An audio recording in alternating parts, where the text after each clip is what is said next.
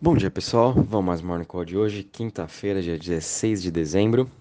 Uh, bom, o mercado hoje continua aqui positivo, acompanhando também os mercados globais, mercado de cripto subindo 1,97% a 2,25 trilhões de market cap, e Bitcoin subindo em 0,58% a 48.852. Ontem chegou a quase superar ali a marca dos 50 mil dólares chegou a bater 49.473 uh, ah, durante aí a tarde depois que o Fed anunciou sua decisão e a sua dominância de mercado caindo em 40.93%, Ethereum continuando a sua alta, subindo aí 4% a 4.035 dólares. E sua dominância continua também alta, 21.23%. Em relação às outras criptos, a gente tem aqui Binance Coin também subindo 0,27% a 534. Uh, ah, Solana subindo 8% a 180 dólares. Cardano também subindo 3% a 1,31. Logo em seguida, Ripple subindo 1% a 0,82. Logo em seguida, a gente tem aqui Polkadot subindo 2% a 27 dólares. E Avalanche, que conseguiu tomar aqui a décima posição, subindo 13% a 102 dólares, e Luna também subindo aqui 7% a 63,45. Em relação às maiores altas, a gente está vendo uh, XDC subindo 29% a 0,09. Logo em seguida, a gente tem aqui Bora subindo 26% a 0,97. Depois, Arweave recuperando aí a sua queda que teve, chegou a bater ontem 35 dólares, agora já está subindo aí 15, 16% a 43,30. Logo em seguida a gente tem Elrond subindo aí 14% a 316.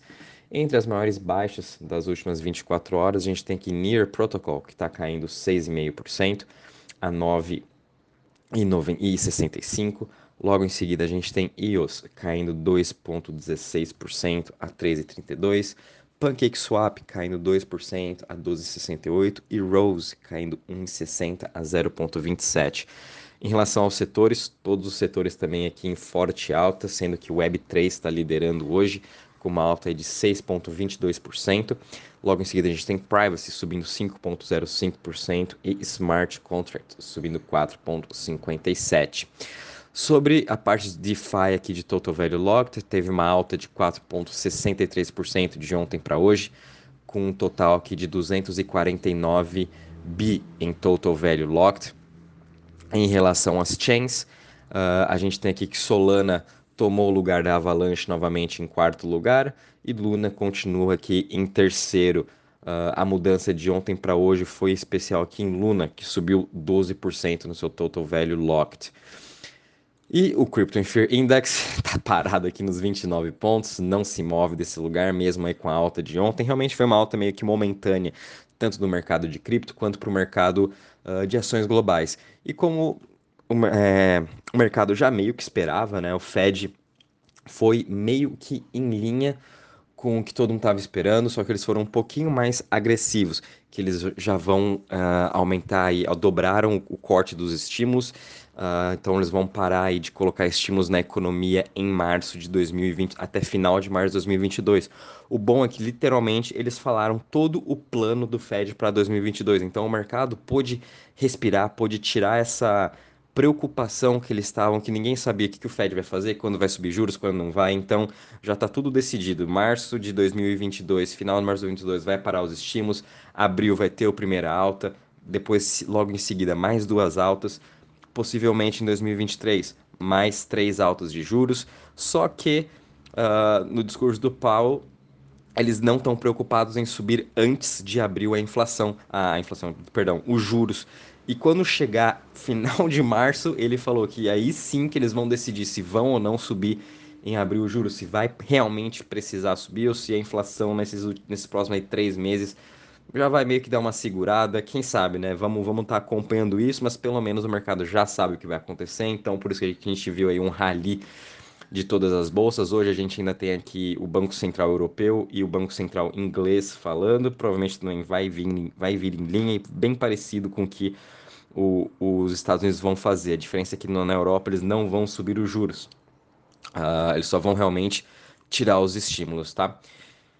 Uh, de mercado, no geral, é isso mesmo. É, mas por isso aí também todas as criptos estão voltando a subir, estão querendo recuperar o seu terreno, mas como o mercado ainda está tá frágil, a gente perdeu aí bastante, né, nessa, nesse mês aí de novembro e dezembro, então teve bastante aí pessoas liquidadas, principalmente pessoas físicas. Então o mercado está se recuperando, a gente está vendo ainda demanda institucional muito grande e as pessoas estão entrando novamente aos poucos nesse mercado, tá?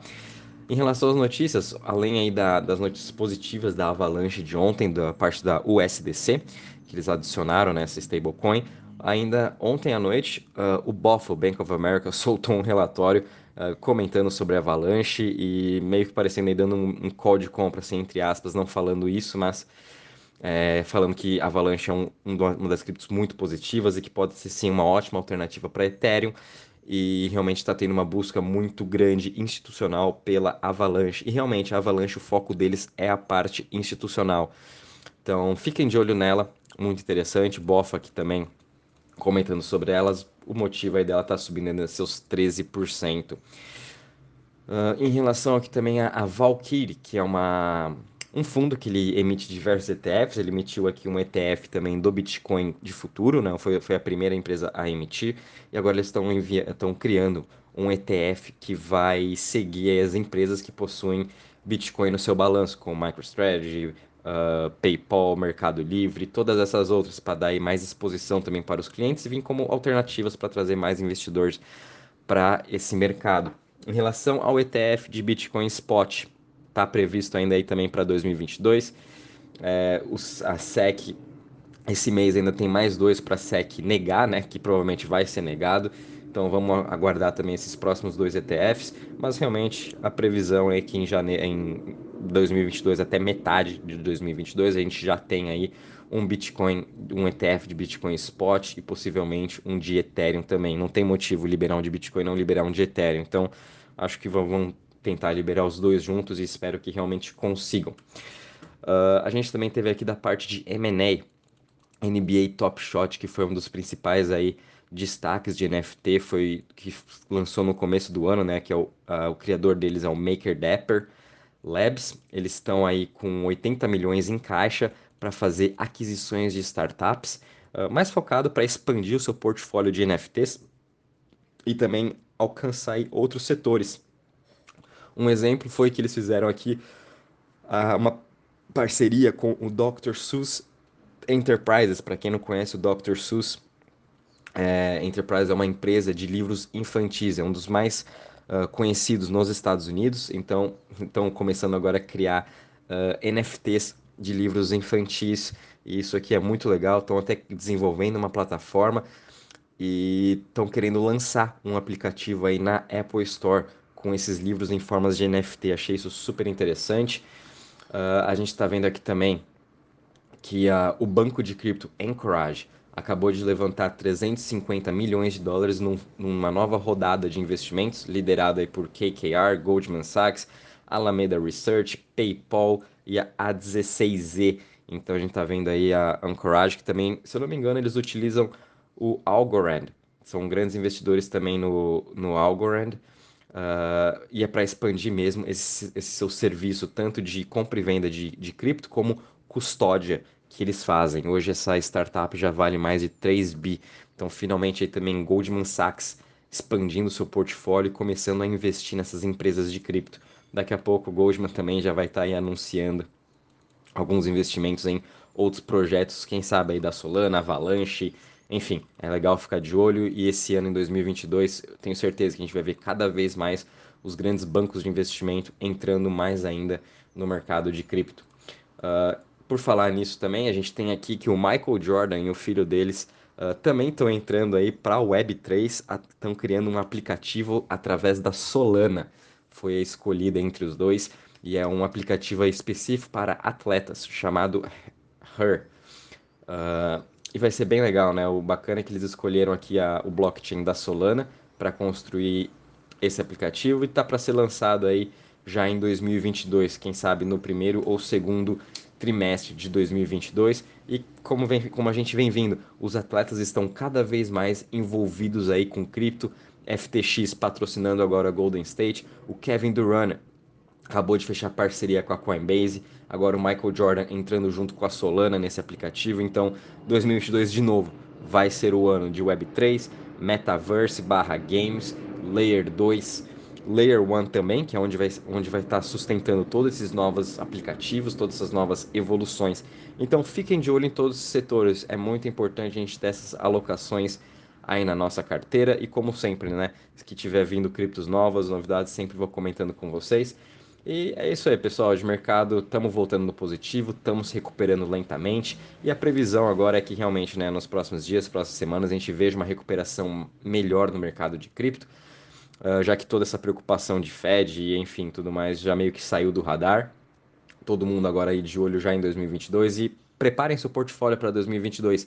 Revejam suas criptos, vejam as suas alocações. Se tiver shitcoin, minha recomendação é realmente vender elas e foque nas principais. Uh, a gente também tem ali no nosso grupo do Telegram, né? Uh, o post que está ali, é o primeiro post que está pinned.